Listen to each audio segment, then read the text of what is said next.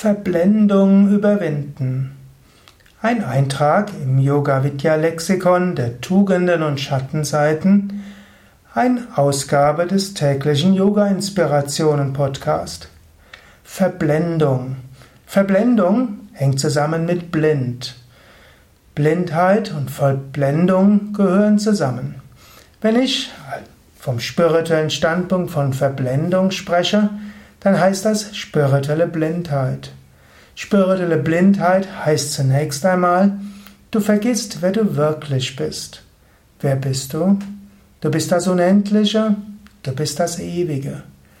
In, deiner, in der Tiefe deines Bewusstseins bist du eins mit allem. In der Tiefe deines Bewusstseins bist du wahrhaftig eins mit dem Göttlichen, eins mit dem Unendlichen, eins mit der Weltenseele. Das Nicht-zu-Wissen ist Blindheit. Verblendung heißt dann auch, dass du dich auf eine bestimmte Weise mit etwas identifizierst. Zum Beispiel kannst du dich dann identifizieren mit bestimmten Dingen, die du denkst, die du brauchst.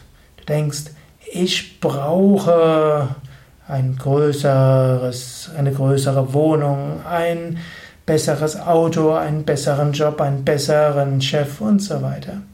Das sind alles dann Verblendung. Oder du denkst, ich müsste anders behandelt werden, sonst werde ich nicht glücklich sein. Natürlich, manchmal muss man sich auch um bestimmte Dinge kümmern. Und manchmal ist es auch wichtig, bestimmte Dinge umzusetzen.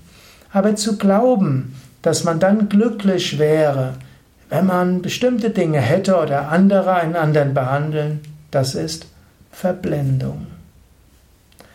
Verblendung kann auch heißen spirituelle Verblendung.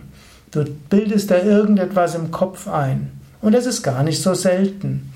Ich erlebe es immer wieder, dass Menschen sich irgendetwas zusammenreimen und danach denken, sie wissen, was auf dem spirituellen Weg richtig ist und manchmal unterliegen sie der Verblendung.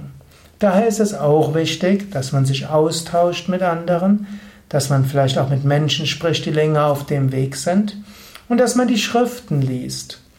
Insbesondere Schriften wie Yoga Sutra, Upanishaden, Yoga Vasishta. Dort findest du die Spiritualität in besonders reiner Form. Vielleicht, man könnte auch sagen, die Lehrreden des Buddha, die Bergpredigt, und so gibt es in den verschiedenen Traditionen sehr hohe spirituelle Weisheit.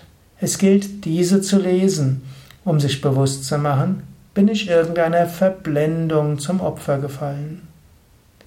Jetzt überlege selbst, welchen Verblendungen unterliegst du?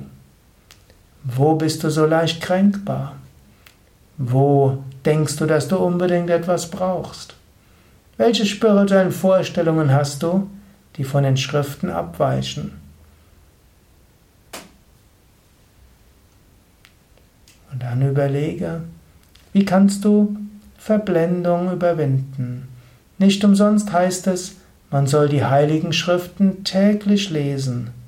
So vermeidet man, sich irgendwo in etwas zu verrennen und man lernt immer wieder sich mit den Urlehren zu verbinden.